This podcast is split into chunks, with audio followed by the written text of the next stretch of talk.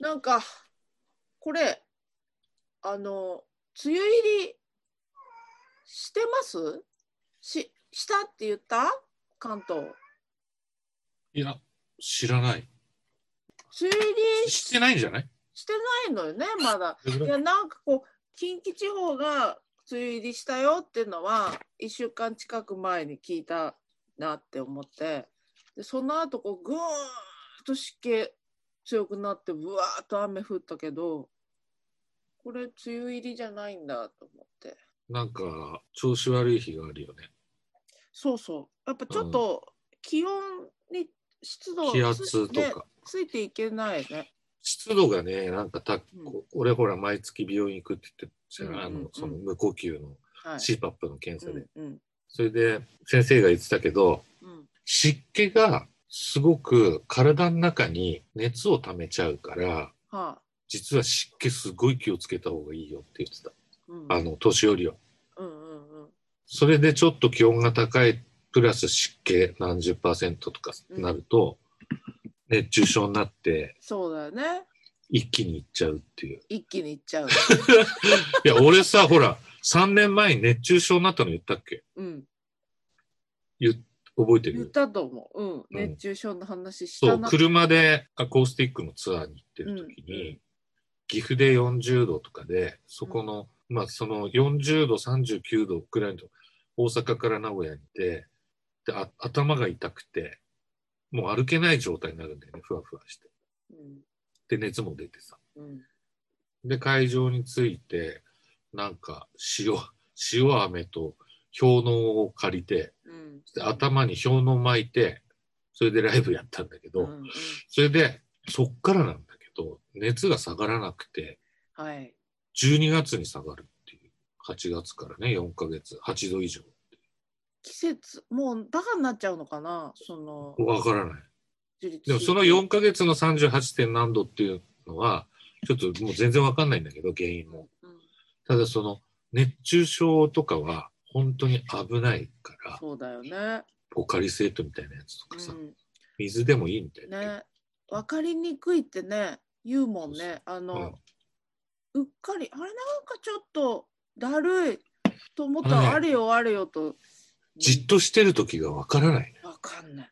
で車に乗ってる時わかんなくて、そ降りたらフラフラう。で、うんぐわーってずっとして。だからね本当に気をつけた方がいい。ね、うん今日なんてさ、うん寒いし寒いね。もう湿気は結構上がってきてるけど今日は寒いでしょ？昨日はそうでもなかったけど今日は寒かったな、ねやっぱあのーこの時期ねジャパネットの CM でもさ、はい。寝具に困りますよねっていうわけうんうん。やっぱ寒いんだか暑いんだか微妙な季節だから薄手の羽毛を押してくるよね。そうそう。今うちも2では漏枚あるんでれなく2枚セットで6980円みたいな。うちもなんかそれで買ったのかな。薄手の羽毛をやっぱり今かけてる。うん、あのうん夏用みたいなやつね。春夏用のね。ジャパネットのさ、うん、あの冊子届く届いてたけど最近カタログっていうか、うん。い2、3ヶ月に1回届く、ああものすごい厚い100ページぐらいのカタログ。買った人は届くやつだよね。あ、そうなんだ。うん。うちさ、母親が荷物に入れてくれてたから読んでたんだと思う。毎月くる毎回来るからこれこれ見て買えばいいから恵子ちゃんって言って、うんすごいすっうんごいもうね、買いたくなる。いろん買いたくなもの。なるね。うんいや今私は掃除機をね検討中です。うちの、うちの掃除機って見たことあったっけ？何？業務用みたいなやつ？そうそうそうそう。うんうんあれも25年使ってるんだけど。25思い浮かばない年以上かな。うんあれは、うんあの、靴乾かしたりとか、あ温風も出るわけ。言ってたあの。それで、布団乾燥機にもなったりとそうう。うん。でこの時期、布団乾燥機がさ、うん、すごく役立つ。だうんただ36万円だから。そうね。そういうやつってするんだよな。だけどさ、25年と考えたらさ、うん。そんな、まあ、うん。こっからも持つとしたら、今のねあの掃除機は15年前に買ったもっと前になるかな。あの買ったんですけど先っぽがね T の字になってるでしょ？掃除機って大抵、はいはい。その T のところがズボッと取れるんですよ。足でスイッチを踏むとカチャッとこうかがまずにそれがカチャッと取れてうん。T のところが。はい。でなんていうかな丸いブ不具合ラシ、不具合ってこと？不具合じゃなくて、丸いブラ能的に？うん。はい、丸いブラシ状のところがだけになるんですね。うんうんだからあの T でちょっと隅っこの方いけない場合はカチャッと踏んでその丸いブラシだけにむき出しにした状態で掃除できるからすごく気に入って便るわけ利だね。そう便利だ。うんでその買い替えるのはいいんだけどそういうのじゃないと嫌なわけ。はい。だからマンションで狭いからで物も置いてあるしそのなんつうの？なごちゃんのさ片付けろって言っても、ちっとも片付けないさこのエフェクター積み上がってるやつのす 合間を縫ってなるほどねい。きたいから。そうそういうのところに対応できるっていうとその、うん吸引力も大事ですが小回りうん。なるほどね。それで掃除機はねやっぱちょっとトラウマがあってね、うん私が子供の頃にさ多分流行ってたんだと思うんだけどうちの母親がさ近所の仲良しのおばさん主婦仲間に勧められてそのひ飛行機の機内を掃除するやつですよみたいなさ外国製のさものすごい重いさ多分うちにあるようなやつ。かっこはいいのかっこはいいしバカみたいに吸うん。だけど当時ねもう40年前くらいの話ですけどね、業務用ってことだよね。そうすっ。げえ高いの買ったわけ。でもさ一軒家でさそん。な重たいのさ正直あのうん。階段上がれないもん。そうでそれで毎回ブーブーブーブー言っててで恵子ちゃんちょっとあのお母さんあの帰るまでに掃除機かけといてねって言われるのもちょっと迷惑だった。でこんな邪魔な掃除するのに億劫になるような掃除機って何なんだっていうのを母親も言ってたしそれを見て育ってるから極力掃除機はでもさ当時さそこまで外国製じゃなくても国内のでも大きかったよね。大きかった。うちのも大きい。そんな外国のじゃなかったけど。大きくてもうゴロゴロさそうなのよ。引きずってさ。そう。もうだからそういうのを見てるから、まあ、その反動か今うちの母親は今使ってるやつはジャパネットで購入してんだけどうん。もう小学生の首から上ぐらいの大きさのねボディが。だからそうでもその反動で本当今ちっちゃいやつで先っぽの T のところも割とちっちゃめでで前さ実家帰った時に「恵子ちゃんちょっと使ってごらんこれ」びっくりするからって言って持った時に「あこんなもんよお母さんあの最近」あれが あれが重すぎたけど。だうちなんか掃除機3台だもん。うちっていうか、今の俺が住んでるところ。えー。そのロボットみたいなやつは2ヶ月に1回ぐらい。だからうん。とにかく。布団とかもノズル替え、まあ、ちょっと説明しにくいんだけど、布団のダニとかも全部取るから、うんうん。マットレスとかの、それとダーッとクッションとか、うん。そういうのやるのと、普通の掃除機、うん。あの、小回りの利く、うんうん。た立ちながらこうできる、うんうんうん掃除できる、なんかほ長細いやつあるじゃん、みんな使ってる。それと、ちっちゃい車の中とかもできる、ああ、うんハンディの。うん。うんひーちゃんがちょっとご飯こぼしたりしたときに、シュイーンって取るような、可愛らしく。ひーちゃんが絡んでくるとちょっとエピソードとして いや毎日可愛いからさ ニュ、アンスが変わってくずる。ーっと家にいるじゃない？うんうん、でひーちゃんもずーっと家にいるから。まあ家で飼ってでま。飼ってるっていう言い方よああ同居かな？一緒に。で、うん。最近はね、もうん。うヘッドホンでさ、ずーっと仕事してるからさ、うんうん。なんか多分ニャーニャー泣いてるけど、俺気づかない時があって、でそしたらね、足に顔スリスリってしてくる。うんああかわいいね。そ。それで気がつくの？それで気がついて、うんあ、ひーちゃん。ひーちゃんいつからいたの、ん。そ分かったよ。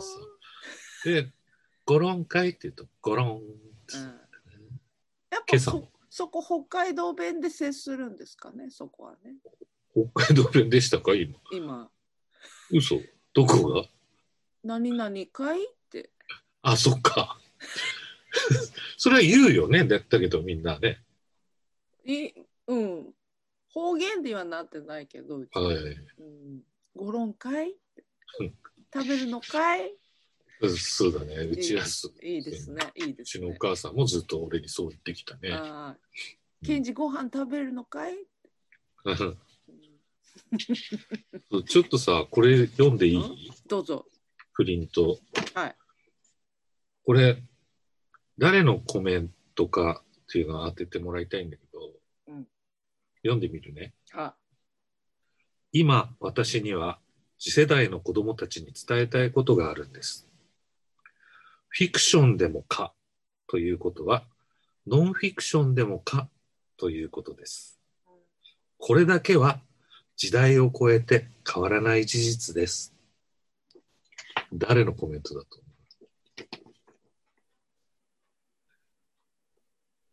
何に対しての、思うもうそれはわからないの。もう謎なの。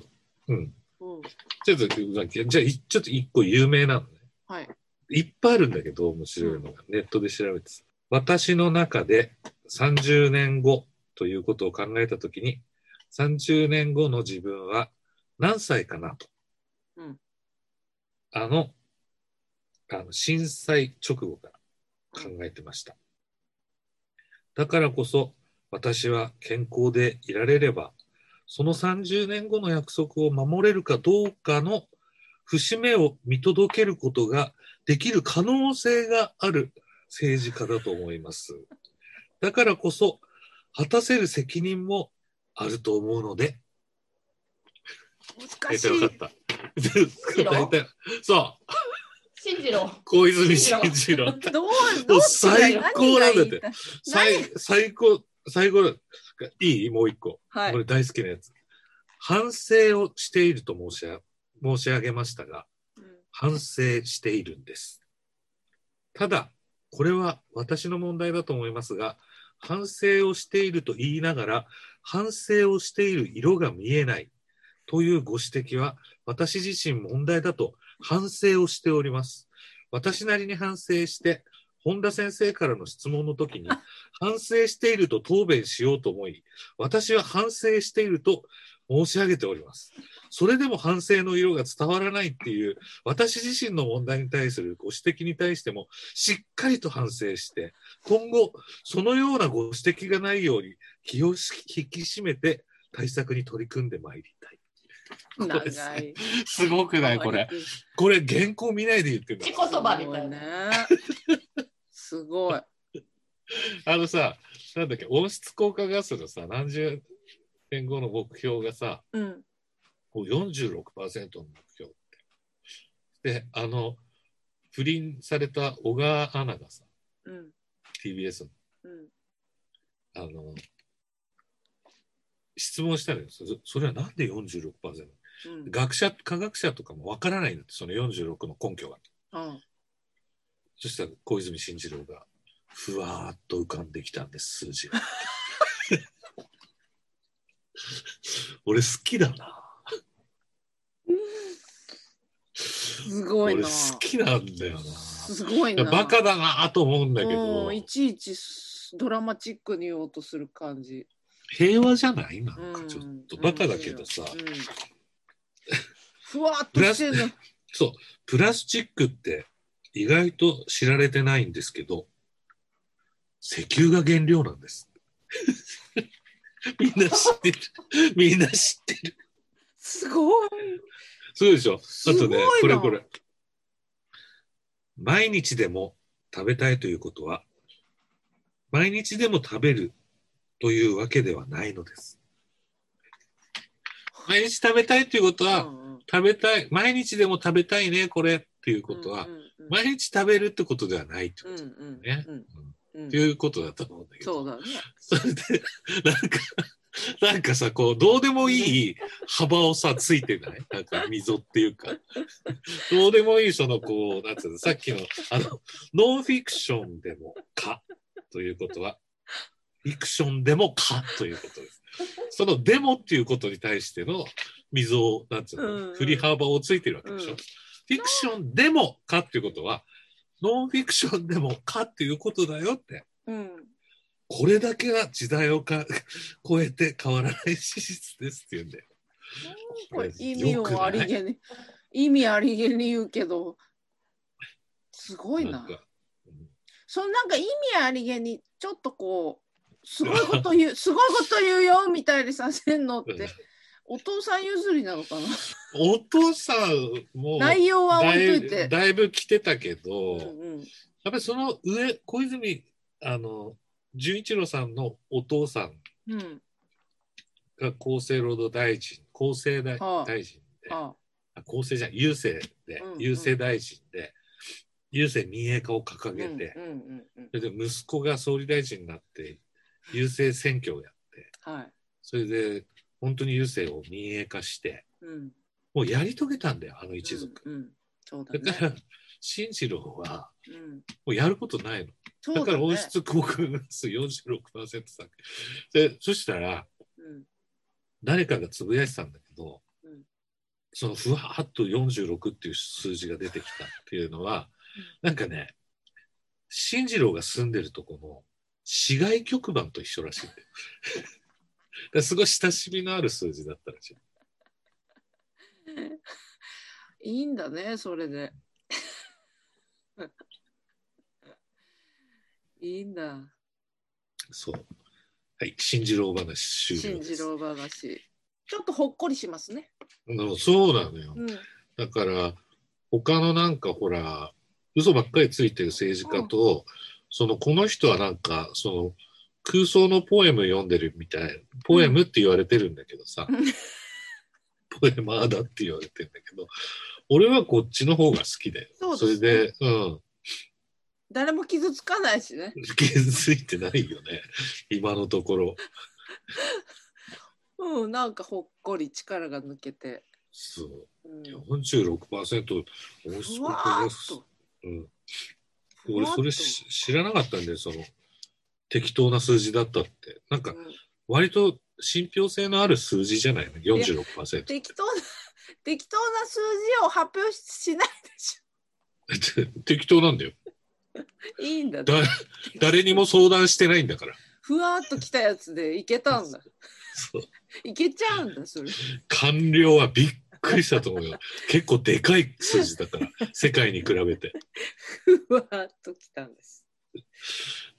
温室効果ガスっていうのはほら牛がさほら割とその二酸化炭素絡んでるって言われてるじゃないゲップもそうだしうん、うん、うん。本当なのかどうなのかわかんないんだけど、その温室効果ガスのその削減のその世界でいろいろ話し合ってるわけじゃん。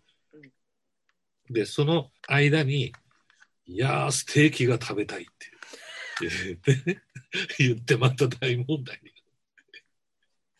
好きだなあ、それ。まあ、長いなんですね。でそう、そうなんだよ。だって、売ってんだから食っていいんだよ、別に。うん。ただ、今、欧米の政治家はステーキ食べたいって言ってないんだってうん。その温室効果ガスの問題で。でも彼はそういうのそれはそれ。これはこれ。それはそれ、そうそう。うんうんいいんだよ、言ったってだってさ。食べたいくないですか？ってことだもんね。そうん、食べたいとは言ってるけど毎日食べたいとは言ってるけど毎日食べるわけではない。続いては東京霞が関にある東京地方裁判所通称東京地裁にまつわるお話です。東京地裁の建物は他にも東京高等裁判所や東京簡易裁判所があり地上19階地下3階建てで法廷の数は150以上う。ええちっちゃいのも含めていろんなのがあるってことかな。まあ、離婚裁判だとか、なんかそういう。コロナ以前の訪問者数は多い時で1日1万人を超えることもあったといいます。へ最近そんな東京地裁に関するちょっとした噂が流れているそうです。え。はい。東京地裁の法廷で「ら」から始まる何かがほにゃららこの「ら」から始まる何かがほにゃららさてそれはどんな噂でしょうか？こらから始まる。何かがほにゃららまあ「ら」から始まるものが分かればいいですね。らから、うん、法東京地。裁の法廷で、うんらから始まるうん、何かが本にあらら。はい。現象ですかね。現象はら、ら、うんラ、ラコステ、ラコステが？ライバル、ライバル。ラ、ララ、乱暴、ちなみにカタカナです。ラ、ラボ、ん？ラボラボエム。ラボエムは休業しない。うんと、ランデブーから始まる。ああね、法廷でね、うんランデブー。じゃあこれ全然浮かばない。ヒントね、聞こえる。うん、ラから始まる何かが聞こえる。ラジオ。あ、もう裁判中にラジオが聞こえてくる。それラから。裁判の傍聴のプロと知られる芸人の阿蘇山大噴火さんもおっしゃってますね。最初は地震かと思ったものの建物は全く揺れていない。しかも別の法廷でも同じような現象がえ？ー起きている。不気味だ。すすごいね。うん。これは音です。音なんだ。ラップ音。は正解です。はい、東京地裁の法廷でラップ音が聞こえるという噂。へえ。時折天井あたりから音が聞こえるそうです。でいいね。はい、うんで阿蘇山大噴火さん彼も以前から気づいてたそうです。ラップ音の原因は分かっておらず建物の老朽化によるものという意見や敗訴した弁護士の例によるものではないかと。いろいろ言われてる。生き量が一番怖いって言われてるからね。恨み。うん。心残りがその音になって。生き量強いんだから。そうですね。と言いますよね。そうだよ。うん、それあの家の中でそういう妙な現象とか起きたことありいやー、俺そういうの好きだからあ、割と。はなんか期待しちゃう。UFO とかも見てみたいし、あうん、宇宙人とか連れて帰ってきたいし。連れて帰ってくるっていうのいやーも楽しいでしょ？すごいですね。交渉してるわけだ小さいという噂だから。うんちっちゃいちなんかっちゃい、、うん。ぶん殴って気絶させて、うん家に連れて帰ってゆっくり話すみたいうんな。うん起きた頃にね、うん。うんだけど、なんかないんだよね。心霊体験もないし、うんただなんか不思議なことっていうのはあるよ。はあだあそれが心なんか心霊なのかどうかは分かんないんだけど、うん、府中、府中、えっ、と、札っていう駅に、まあ、調布からひ一駅か二駅かな。うんうん、それで、そこから車で出たんですよ。はい、スタジオがあって、機材車に乗って、そしたら、あれ、こんなとこにトンネルあったっけ？っていうところで、うん。トンネルをくぐったら、うん。あの、山頂目、なんか夕日？なんか、あの、昔の街並みみたいなのはいはい、があって、駄菓子屋みたいなのが、全部シャッターっていうか、木で閉まってたりして、うんそこで行き止まりになって、うん。うんえ、何これ？ってセットみたいな。うん。映画のセット？みたいな。そんで、U ターンして、同じトンネルをうん抜けたら、多摩川、ニコ玉のあたり。はいはい、にポンって出て、うん、で、10分ぐらい、15分しか経ってなかった。の。あそのスタート地点から、だから、なんかこう、うん絶対無理なんだ。そうの、ん、どうショートカットしても無理なの、同賞とかとしても15分じゃ無理なんでね。うん、それが、すごいよくわからない。それで、いろんな人に言って、うんそしたら、でその俺が出てきた、トンネルから出てきたあたりが貝塚だったんだって。昔。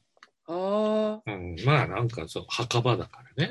うんうんそれは、あの、有力な 情報だったけど、別に。なんか、同じような経験をしたっていう人が2、うん3人いたけど、ああなるほどねだけどなんかわからないんだよ。でも楽しかった。すごい。ワープしたよっていう時空がちょっとおかしくなっちゃって。そうなの。うんだけど、まあ誰に言っても信用してもらえないし、あと、白井亮明さんって僕の師匠、ムーンライダースのギタリストですけど、彼が言ってましたけど、あの、高速道路、中央高速かなんかで、うん完全に変態を組んだ、あの、うん UFO を見たんだって。あうん。だけど、ケンちゃんだから言うけど、俺あんまり人に言ってないんだ。あうんでそんなのさ、みんな嘘で言うじゃん。そうだね。俺さ、はっきり見たんだよってうん言うんだよ。うんははっきりしてるものほど人に言えないよね。うんもうなんかそういう超常現象的なものさそうですね。うん、UFO ね。見たいんだよ。私もでも自信が持てないから見たって言われて見たことあるって言われてもうーんどうだろうっていう UFO ネタはあるけどなんかさそれはきっとあれだよみたいに言われるとさ残念な気持ちになるからあんまりね言わない。でもさ、で、さっきみたいなさ、生き量の話だとさ、うんそういう専門のさ、あの嘘つきみたいな人いるいるじゃん。霊媒師。うんうんうんそういう人を呼んで、うんうんそれで、ほら、なんか、ここから来てますよ、生き量が、つって。あなたのいとこがああなたの生き量、あなたを責めに来てますって。うん同い年ぐらいの男の子の生き量が、うん私を、女の子なんだけど、私を責めてたらしくて、つって。うんで、その霊媒師みたいなやつに、うん親父の紹介の霊媒師、うん親父に霊媒師紹介してもらったのそれで、この鏡から出てくるから、ここの鏡を裏返したら、もうそういうことは、なんかいろんなことが起きたらしいんだけど、飛んだり。出入り口になってると。そうね。で裏返したんだって、うんうん。でピタッと何もなくなった。本当だと思う？嘘。わかんないな、このうん、こういう、この手はもう本当にわかりません。でもそう、嘘を言う子じゃないのよ、うん、だから。、あのー見、見える人とか感じる人はいるんだと思うんだけど、絶対本当だって言うから、俺は信じたの。うん絶対本当だなと思った。うんただ、あの、昨日もそそれちょっと怖い怖いって言ってたんだけど、猫がねはい、あの、変なところに泣くじゃん。あの、ああの、見てね。あの、うん。何かが見えてるってやつでしょ？そうそう、あの、変なとこ